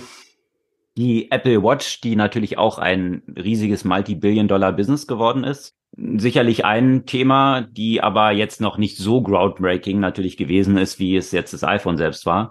Ähm, dann die Earphones natürlich, äh, oder wie heißen die? AirPods, Earpods, äh, die auch ein Multi-Billion-Dollar-Business geworden sind. Aber ja, alles so Accessories, also nicht, nicht eine zentrale Kernkomponente, sondern eigentlich. Ergänzung zum Ökosystem halt, ne? So, und jetzt stellt sich die Frage, könnte Apple jetzt vor dem Launch eines neuen so zentralen Produktes stehen, was alle von diesem Unternehmen auch erwarten, dass es Apple endlich mal wieder schafft. Und äh, da stellt sich jetzt aber die Frage, und die wird auch Apple intern sehr heiß diskutiert, offensichtlich. Da ist ein interessanter Artikel in der New York Times vergangene Woche erschienen mit Interviews, die da mit zentralen Managern äh, von Apple geführt wurden, die gesagt haben, dass es sehr umstritten ist. Und zwar ist jetzt für Juni ein neues Apple-Event angekündigt. Da erwarten alle, dass das neue Headset, also das soll dann so ein AR, VR, also XR Headset sein, was eben sowohl für den ich kann durchschauen und mein Umfeld dann augmentieren mit digitalen Elementen als auch Virtual Reality, also ohne den Durchblick neue Welten, die dort drin kreiert werden. Das äh, hatten wir auch schon ein paar Mal besprochen. Ja, man hatte dann erste Designelemente, die durchgesickert waren, also ein separates Batteriekit, was man dann irgendwie so am Gürtel trägt. Also da sind so verschiedene Sachen drin, die eigentlich so total unapple sind. Ja, also äh, Apple ist ja bekannt dafür, möglichst slick Devices mhm. zu produzieren, die so ein haben wollen erzeugen, die durchdesignt sind. Und jetzt etwas zu haben, wo ich dann nochmal so ein separates Battery Pack und, mm. und man trägt es so auf dem Kopf und sieht irgendwie auch so ein bisschen wie so ein Dog aus. Ähm, das ist so das, wie irgendwie, wie, weiß ich nicht, wann, wann war das, als man so so, so Walkman mit so großen Kopfhörern hm. getragen hat. Naja, oder ja, das, halt so oder, Retro. Ja, genau. Oder die Zeit des Mobiltelefons mit Gürtelclip sozusagen. genau. wo, wo die Techies dann äh, neben ihrer Cargo Pants das äh, am, am Gürtel äh, hatten. Ja, ich weiß Ey, nicht. Retro ist in, ne? Von daher. Ja, genau, genau. Ja. Ja, wir werden sehen. Auf jeden Fall, das sind so Designelemente, die äh, ziemlich heiß diskutiert und fragwürdig sind, ob das so zu Apple passt. Und natürlich auch der Preis. Dort wird diskutiert, dass es wahrscheinlich 3000 Dollar kosten soll. Also sehr unerschwinglich jetzt für den Massenmarkt. Und mhm. äh, auch die Frage wird gestellt, welches Problem löst es eigentlich? Mhm. Also Apples Herangehensweise ist ja immer gewesen, eigentlich ein zentrales Problem zu lösen. Also eben bei den Earpods zum Beispiel, ja, äh, dass man immer verknotete Kabel hatte, die in der Tasche sind, wenn man die rausgezogen hat und erstmal äh, auflösen musste, bevor man die Kopfhörer verwenden konnte, dann plötzlich mhm. eben schnurlos diese Dinger zu haben. Und die Frage stellt sich hier, was ist das zentrale Problem, was es für Nutzer löst und kann man mit so einem Preispunkt von 3000 tatsächlich im Massenmarkt ankommen und äh, wäre die Strategie, die an Apple fährt, zu sagen, wir wollen erstmal ein kleineres Marktsegment adressieren, um nach und nach dafür zu sorgen, dass ein Ökosystem entsteht, dass zum Beispiel eben Anwendungen dafür entwickelt werden, die nach und nach die Attraktivität in einem weiteren Markt steigen lassen, um dann den Massenmarkt zu erreichen. Aber das ist sehr umstritten innerhalb von Apple. Mal schauen, ob dann tatsächlich äh, im Juni werden wir mehr wissen dieses Device dann vorgestellt wird und wie es im Markt so ankommen wird. Ja, und an dieser Stelle stellt sich eine, meines Erachtens eine andere Frage. Hm, inwiefern, man, man hat ja viel davon gesprochen, dass äh, Google das Thema AI ein wenig verpasst hat, aber was ist eigentlich mit Apple, gerade in diesem Kontext, dass man schon drüber spricht, wie, wie wird potenziell der Zugang zu, zu sowas aussehen, zu ja, zu, zu den neuen Möglichkeiten von Interfaces, die natürlich die Weiterentwicklung von äh, Sprachmodellen führt. Und wäre das eigentlich nicht der, der perfekte Ort für Apple, weil das genau das ermöglichen würde. Ein Device, der eine maximale Einfachheit und Nutzerfreundlichkeit hat. Und äh, ich denke, dass die diese Themen ja schon mal auf der Agenda hatten, ja, weil Siri kam ja vor paar Jahren, war natürlich zu dem Zeitpunkt noch absolut nicht äh, äh, ausgereift und viel zu früh.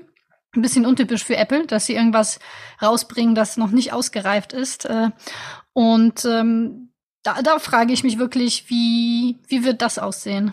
Vielleicht haben sie die ganze Zeit dran gearbeitet und alles andere ist nur so ein bisschen Nebelwolke. Wir werden sehen. Vielleicht äh, stellen Sie ja was ganz revolutionär AI-basiertes dann vor.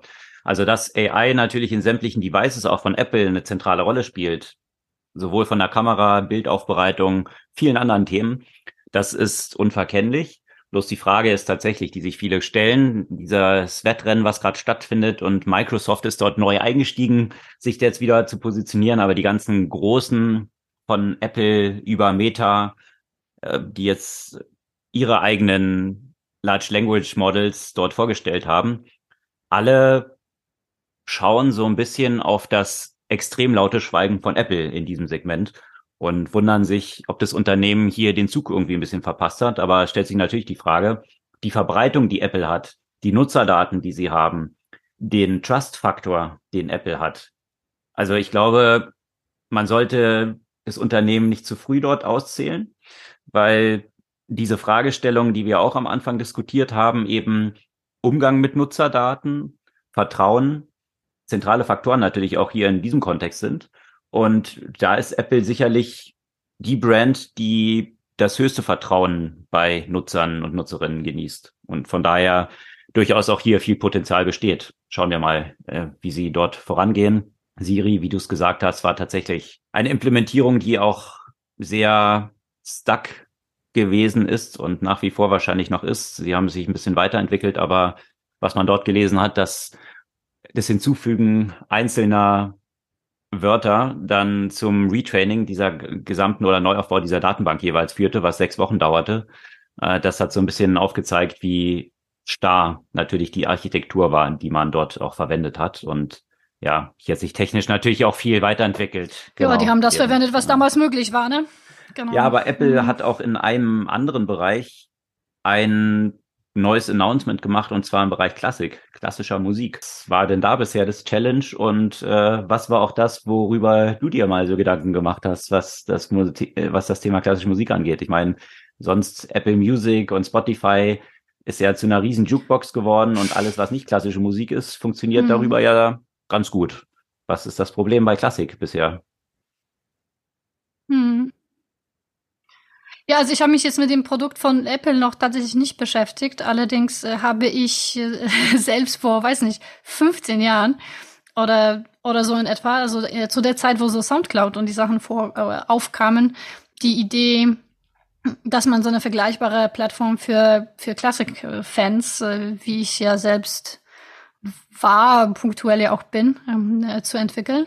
Und ja, also ein Stück weit funktioniert natürlich eine, eine klassische Musik auf eine andere Art und Weise. Ja, also wenn ich eine Mm, also die, die Tracks sind natürlich deutlich äh, länger häufig, ja. Also äh, und wenn sie dann auf einem CD zum Beispiel aufgesplittet werden, dass ich dann Teile von einem Konzert von Rachmaninow habe, dann möchte ich womöglich diesen, diesen ganzen, dieses ganze Konzert ja in einem Stück, Stück hören und mhm. nicht mit anderen Sachen halt äh, vermischen lassen.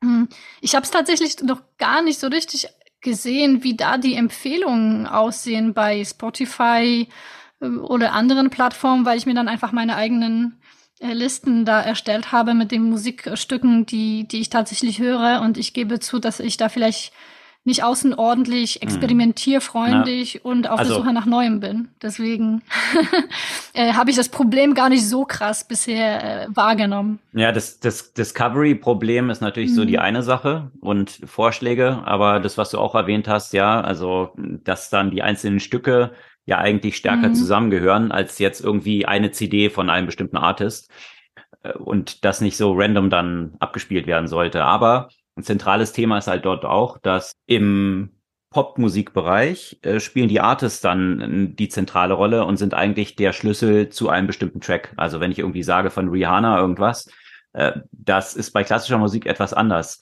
Also oder vielfältiger das ist zumindest. Eine Kombination, ist, ja. Also und genau. das ist halt sicherlich schwierig. Und genau diese ja. Kombination ist halt mhm. dieses Schwierige, dass wenn ich reinkomme irgendwie Brahms, ja, äh, mir das aus der Perspektive anschaue und dann hast du natürlich ein großes Spektrum von unterschiedlichsten Künstlerinnen mhm. und Künstlern, die Interpretation dieses Stückes dann äh, wiederum vorgetragen haben. Und ist mein Filter jetzt äh, Anne-Sophie Mutter, die irgendwie auf der Geiger dieses bestimmte Stück dann von Brahms irgendwie gespielt hat? Oder was ist eigentlich äh, das Cluster von relevanten Kriterien, die ich anlege auf einer Suche von dem für mich mhm. relevanten Stück? Und äh, das ist tatsächlich ein Thema, was noch keiner so richtig geschafft hat zu knacken. Apple hat jetzt hier ein eigenes Produkt lanciert, aber ich habe es jetzt auch noch nicht ausprobiert, bloß so ein paar Headlines und viel Kritik musste Apple da auch schon einstecken, weil ja, die echten Classic-Buffs sind wahrscheinlich so ähnlich wie Jazz-Buffs, die äh, sehr von ihrer Expertise natürlich auch zum Teil überzeugt sind und äh, das auch deutlich machen. Und die ganzen religiösen Extremisten. genau. Und deswegen natürlich auch deutlich machen, dass Apple das natürlich komplett verkackt hat und das überhaupt nicht äh, ein gutes Produkt ist. Äh, ihr könnt es euch ja selbst mal anschauen, wenn ihr Classic-Fans seid und mal sehen. Und wir sind über euer Feedback gespannt wie ihr das so einschätzt und was da auch so die zentralen Challenges sind und ob Apple das irgendwie hinbekommen hat, die so ein bisschen aufzuweichen und das Produkt zu verbessern. Ja, verkacken ist, glaube ich, das, äh, das richtige Stichwort, um zum nächsten Thema zu übergehen. Da wollen wir uns, glaube ich, nicht zu lange äh, aufhalten bei, bei Twitter und bei hm, Elon Musk. Aber da gab es natürlich ja auch wieder Neues äh, zu berichten. Vor allem, äh, es wird jetzt ernst mit dem Thema bezahlte Verifizierung. Und äh, das wirft einige Fragen auf. Ja, rund um Twitter gab es natürlich eine Reihe von News äh, vergangene Woche mal wieder. Einerseits das, was du gesagt hast, eben, dass es ernst wird mit der Verifizierung. Pay up, ja, das war ja immer so die Antwort auf jeden Tweet, der Elon Musk irgendwie äh, kritisierte oder Twitter kritisierte. Da war ja Elon Musk Antwort immer nur Pay eight Dollars. Also sehr differenziert. Und äh, jetzt ist natürlich auch bekannt geworden, also zum Beispiel die New York Times, aber auch eine ganze Reihe von größeren Unternehmen, die sollen ja für die Verifizierung, dass sie dann ihren blauen Haken bekommen als Unternehmen, fast 1000 Dollar pro Monat zahlen. Ja, das ist ja schon ein stattlicher Betrag, 12.000 Dollar im Jahr, nur dass man einen blauen Haken hat. Und ansonsten kann ich genauso twittern äh, auf der Plattform. Dafür dann 12.000 aber du wirst nicht empfohlen, ja? Du wirst ja, nicht mehr genau. Empfohlen. Du wirst in den Algorithmen, da kommen wir auch gleich noch zu, wie dieser mhm. Empfehlungsalgorithmus aussieht. Das war nämlich die zweite News vergangene Woche.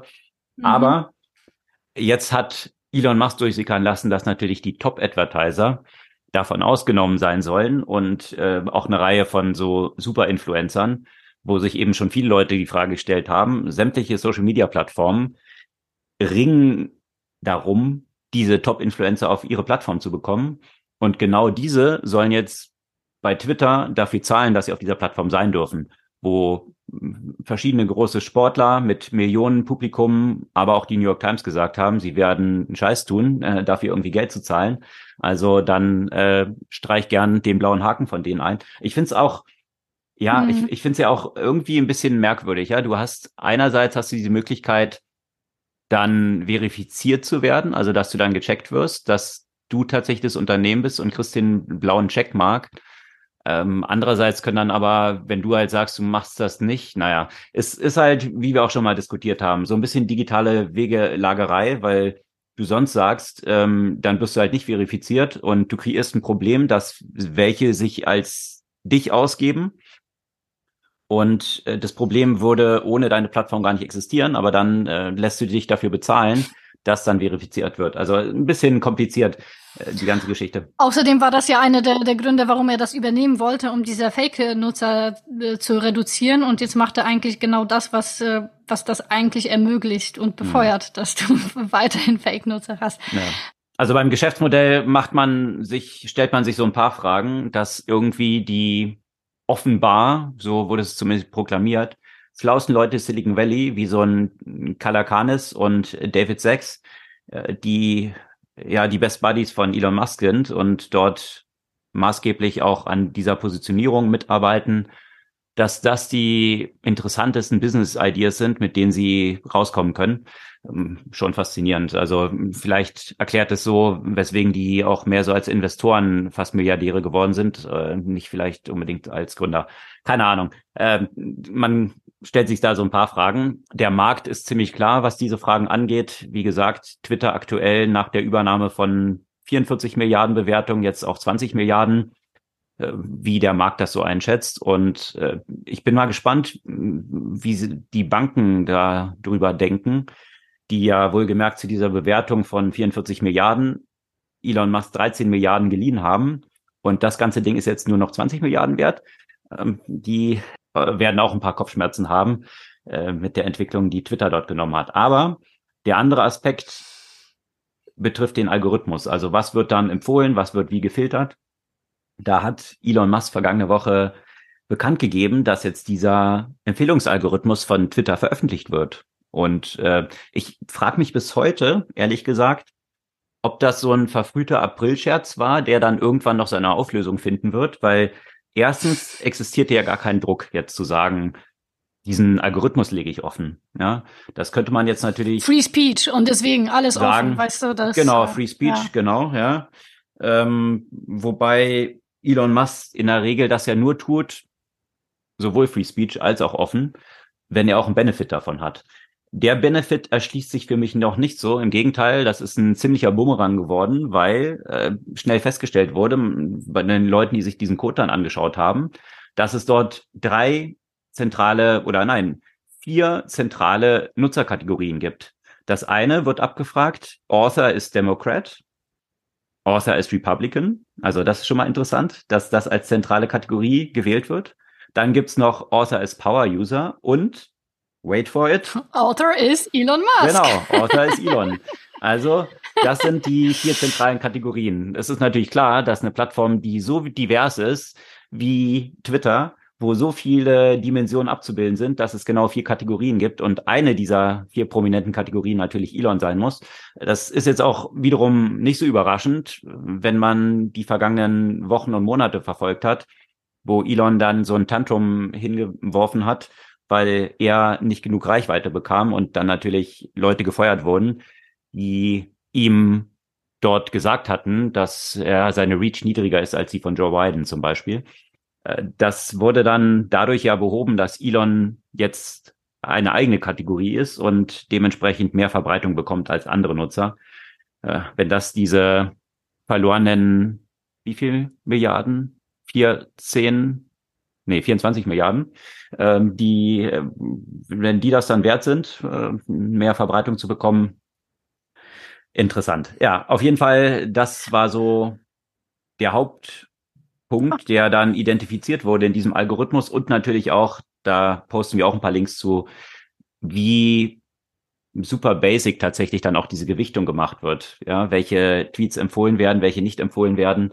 Das ist schon wiederum irgendwie so ein bisschen faszinierend zu sehen, gerade wenn man sich überlegt, wie viel Geld dort in diese Unternehmen geflossen ist und wie basic dann doch manche Sachen dort erfolgen. Aber äh, das äh, interessante, auf jeden Fall eine interessante Entwicklung, bei der ich immer noch darauf warte, dass Elon Musk irgendwie so ein paar Tagen, man weiß es ja nie, äh, Elon Musk ist ja auch berühmt, irgendwie so 3D oder 4D Schach zu spielen, um die Ecke kommt, weil für Aufmerksamkeit hat das auf jeden Fall gesorgt. Und ich könnte mir, oder wäre nicht überrascht, könnte ich mir vorstellen, dass er dann in ein paar Tagen rauskommt und sagt, ja, ihr seid alle auf diese Ente reingefallen und äh, April, April.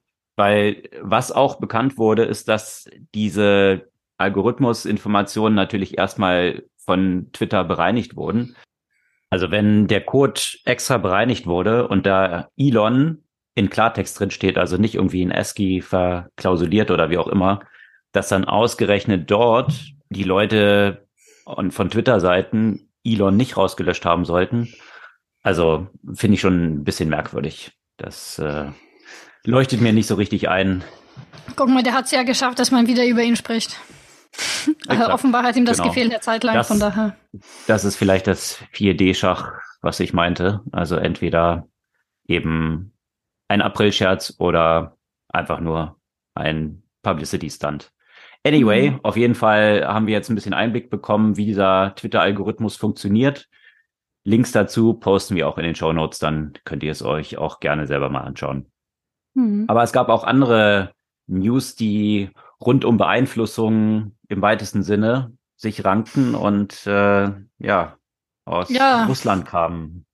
Oder? Die, da, da haben wir ein bisschen Einblick eben tatsächlich in die Zusammenarbeit zwischen den russischen Behörden jeglicher Art und einem Privatunternehmen ist jetzt in Summe natürlich nichts Neues. Ich glaube, so jeder, der so in etwa eins und eins zusammenzählen kann und sich so ein bisschen mit, mit dem Thema beschäftigt hat, weiß, dass ähm, praktisch jedes Unternehmen in Russland, das irgendwas in dem digitalen Umfeld macht, vor allem wenn das irgendwie sicherheitsrelevant ist, gar keine Wahl hat, als mit den russischen Behörden zu kooperieren. Und auch, dass Russland mit digitalen Mitteln den Krieg führt, und zwar nicht nur in der Ukraine, ist, glaube ich, hier auch äh, für keine Überraschung. Es ist trotzdem sicherlich interessant, da etwas genaueren Einblick äh, zu haben durch einen ähm, Whistleblower. Und ähm, da gab's, also ich meine, wahrscheinlich jeder, der, der klassische Medien hat, hat was davon mitbekommen.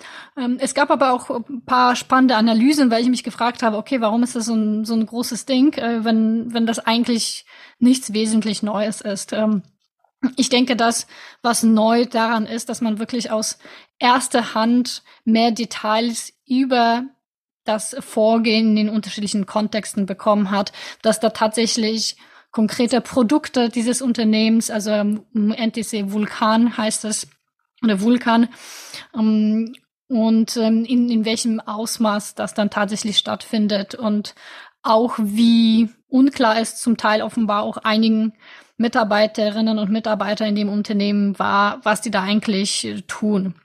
Hm. Und äh, das Unternehmen spezialisiert sich ja ohnehin in äh, dem Thema Cybersecurity und äh, hat mit den groß, größten russischen staatlichen Unternehmen wie die Bahn, wie Sberbank, wie Aeroflot äh, zusammengearbeitet. Hat so Kernsysteme, mh, hm, die einerseits äh, das Internet für so Vulnerabilities äh, scannen. Um, die kann man natürlich zur Verteidigung von äh, Attacken nutzen, die kann man aber auch äh, zu Angriffen nutzen. Hm, dann ein äh, weiteres Produkt, äh, das zu Beobachtung, Überwachung und, und Kontrolle von Internetaktivitäten in den Regionen, die von Russland kontrolliert werden, genutzt wird, ähm, das auch äh, das Thema Desinformation in sich mit beinhaltet und ähm, auch quasi Trainingsprogramme für so Cyber Operatives. Und äh, wie gesagt, äh, zu den Details dieser einzelnen Programme kann man sich dann im Detail natürlich was durchlesen. Den Link posten wir natürlich. Und ähm, Also da finde ich so paar von den Details äh, durchaus äh, spannend, äh, was da tatsächlich passiert ist, wozu das genutzt wurde. Auch zum Beispiel hm, bei Protesten in äh, nicht nur in der Ukraine, sondern auch in Georgien, in Kirgisistan, in Kasachstan, also überall, wo Russland quasi die eigene Anspruchssphäre ähm, oder die eigene Einflusssphäre für sich beansprucht. Hm, äh, wurde das eingesetzt. Äh, es äh, wurde vermutlich eingesetzt, um eben Internet und mobile Services in den besetzten Gebieten in der Ukraine genutzt. Hm, es wurde zur Simulation von Attacken auf nationale Infrastruktur genutzt.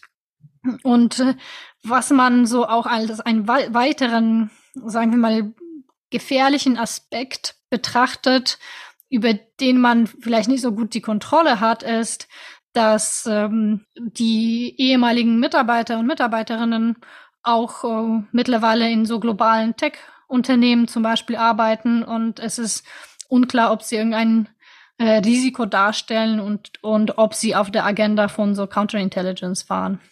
Es ist natürlich klar, dass die Leute, die diese Informationen ja weitergegeben haben, ja auch sich in eine ziemliche Gefahr begeben haben. Und äh, kann man ja nur für sie hoffen, dass, äh, dass die unentdeckt bleiben. Ja, definitiv. Und äh, diese Übergabe dieser Dokumente hat tatsächlich aber auch schon unmittelbar nach Russlands Angriff auf die Ukraine stattgefunden. Ne? Das war ein Insider, der eben genau von diesem Angriff so empört war, dass er nicht mehr dafür stehen konnte und dann sich glaube ich, an die Süddeutsche Zeitung gewendet hat als erstes und die Dokumente dort geteilt hat und äh, interessant zu sehen, jetzt ein Jahr später genau. eigentlich, dass sie dann erst diese Erkenntnisse daraus veröffentlicht werden. Also von daher lässt sich daraus wahrscheinlich auch ableiten, mit wie viel Sorgfalt man jetzt dort auch vorgegangen ist, die erstmal auszuwerten und nicht äh, sensationshungrig dann einfach die Sachen rausgeknallt hat, sondern schon äh, wiederum so im Kollektiv von, ich glaube, The Guardian war da wieder bei Süddeutsche Spiegel, denke ich mal, wie auch in ja, vielen anderen hm. solchen vergleichbaren Publikationen, genau. Panama Files Einige. und so weiter. Ja, ja. Also diese Leaks äh, finde ich schon interessant, wie da auch immer diese Kooperation dann von unterschiedlichen mhm. Journalistenteams dann dort stattfindet.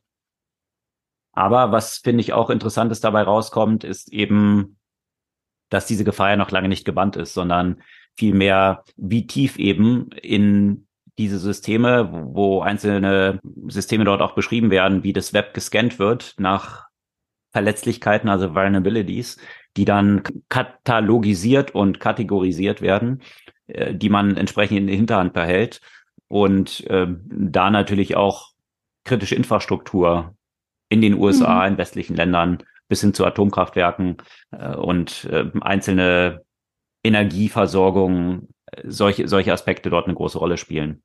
Also. Und eine automatische Identifizierung von Oppositionellen und ihren Aktivitäten. ja. Die zum Beispiel in den Systemen auch genutzt wurde. Also viele Aspekte. Und was an der äh, einige Experten ja auch spannend find, fanden, ist, dass sich ja wohl normalerweise die FSB und das Militär nicht ausstehen können und äh, ihre eigene Dienstleister in Einführungszeichen haben und dass äh, Vulkan offenbar durch die Bank für alle sicherheitsrelevanten Behörden gearbeitet hat. Also dort arbeitet man zumindest zusammen. Ja. Oder sie bieten einfach so einen Mehrwert äh, an, dass man sich das äh, nicht erlauben kann, mit denen nicht zusammenzuarbeiten. Ja, das sicherlich interessant mal zu vertiefen. Teilen wir auch die Links und wie eingangs beschrieben, wir hatten ja auch in unserer Jahresausblicksfolge so einen makroökonomischen Ausblick gewagt und der eine hatte natürlich auch mit der Inflation zu tun. Das vielleicht als Ergänzung nochmal hier, äh, weil das natürlich alle sehr betrifft und vor allem auch in den letzten Wochen viel Schlagzeilen in Deutschland gegeben hat rund um das Thema Edeka die ja zum Beispiel Mars, äh, die ganze Company mit allen Produkten aus dem Segment geschmissen hat. Und da war ja die Argumentation, dass das Unternehmen versucht, vor dem Hintergrund von Inflation in Anführungsstrichen viel höhere Preise durchzusetzen. Und äh, da gibt es jetzt erstmalig äh, eine Analyse, die belegt, dass grundsätzlich die Profite von Unternehmen in Deutschland um drei Prozent angestiegen sind. Also sprich, dass mehr als die Inflation jetzt auf Preissteigerung umgelegt wurde. Was wiederum im Umkehrschluss dazu führt, dass natürlich die Inflation schneller voranschreitet, weil die Unternehmen in dem Windschatten dieser Argumentation halt ihre Preise erhöhen und Profite ausweiten. Und das in unterschiedlichen Sektoren natürlich noch viel tiefgreifender. Tatsächlich sind die Gewinne, der Anteil des Profits an der Wertschöpfung zum Beispiel im Baubereich um 22 Prozent gestiegen, im Bereich von Hospitality, also Hotels und Urlaubsgeschichten um 19 Prozent und im landwirtschaftlichen Sektor um 14 Prozent. Also das nur als so eine kleine Einschätzung, wie viel von der Inflation tatsächlich durch reine Preissteigerungen und Kosten von Grundstoffen, die dort einfließen, getrieben ist und wie viel auch von ja, Gewinn und Profitausweitung der einzelnen Unternehmen. Das fand ich noch einen interessanten Aspekt und äh, der sicherlich auch noch eine Rolle spielen wird. Gerade diese Gehaltsdiskussionen, die jetzt ja auch stattfinden, vor dem Hintergrund von Inflation, die wiederum in Konsequenz ja dann auch wiederum zu mehr Inflation führen. Und äh, der Bogen zum Anfang, Wertschöpfung, GDP-Ausweitung und Steigerung von Profitabilität durch AI, das hier einen interessanten Gegenpunkt setzen könnte die Kosten entsprechend wiederum nach unten zu bringen und vielleicht die Inflation durch AI in den Griff zu bekommen. Wir werden es weiter beobachten, dass das Spektrum der Themen, die wir heute beleuchtet haben, gibt es eine Buchempfehlung diese Woche? Ja, ich würde ein Buch empfehlen, das exakt null mit den Themen zu tun hat, über die wir heute gesprochen haben. um, ähm, ich fand es aber sehr interessant. Das äh, Buch heißt Yoga TLSD. Bewusstseinsveränderung in Wissenschaft und Alltag. Also es ist hilfreich, diesen Untertitel noch zu haben. Nicht, dass man denkt, das ist irgendwie so ein äh, Yoga-Lehrer, äh, äh, ist. Ähm, das Buch ist von einer Hört sich so ein bisschen an wie so Eat, Pray, Love oder so, ne? Also so ein bisschen. ja, nicht, nicht so ganz. Also die Autorin ist auch äh, eine Medi Medizinerin, die auch eine Mitgründerin von der Mind Foundation ist, die ernsthafte medizinische Studie mit Einsatz von Psychedelika zum Beispiel in Deutschland äh, durchführen. Aber äh, ich meine, ist auch ein, ein Thema, über das jetzt nach vielen Jahren Winter in Einführungszeichen viel diskutiert wird. Und es ist eine sehr gute, sehr gut populärwissenschaftlich gemachte auch Analyse von unterschiedlichen Substanzen und Methoden, mit denen viele gerade in Berlin so äh, an der einen oder anderen Stelle ihres Lebens äh, in Berührung kommen. Und eine sehr unvoreingenommene Erklärung von den Wirkungsweisen, von den Risiken, von den Benefits, äh, von der Historie. Und dazu ist es noch auf eine sehr unterhaltsame Art und Weise geschrieben. Hat doch eine ganze Menge mit den Themen, die wir heute behandelt haben, zu tun. Wenn man sich anschaut, Apple, die wir behandelt haben, dass Steve Jobs gesagt hat, dass wahrscheinlich Apple nie das geworden wäre, wenn er nicht seine LSD-Erfahrung gehabt hätte. Also von daher gibt es ja, ja durchaus einen Zusammenhang. Äh, Gerade. Ja, und bei Elon Musk sind da wahrscheinlich andere, andere Substanzen im Spiel, die äh, vielleicht andere Konsequenzen haben. Die andere Einblicke und Ausblicke ermöglichen. Ich, genau. Ja, äh, das ist die Buchempfehlung. Yoga T LSD. Ein Buch von Andrea Jung-Aberle.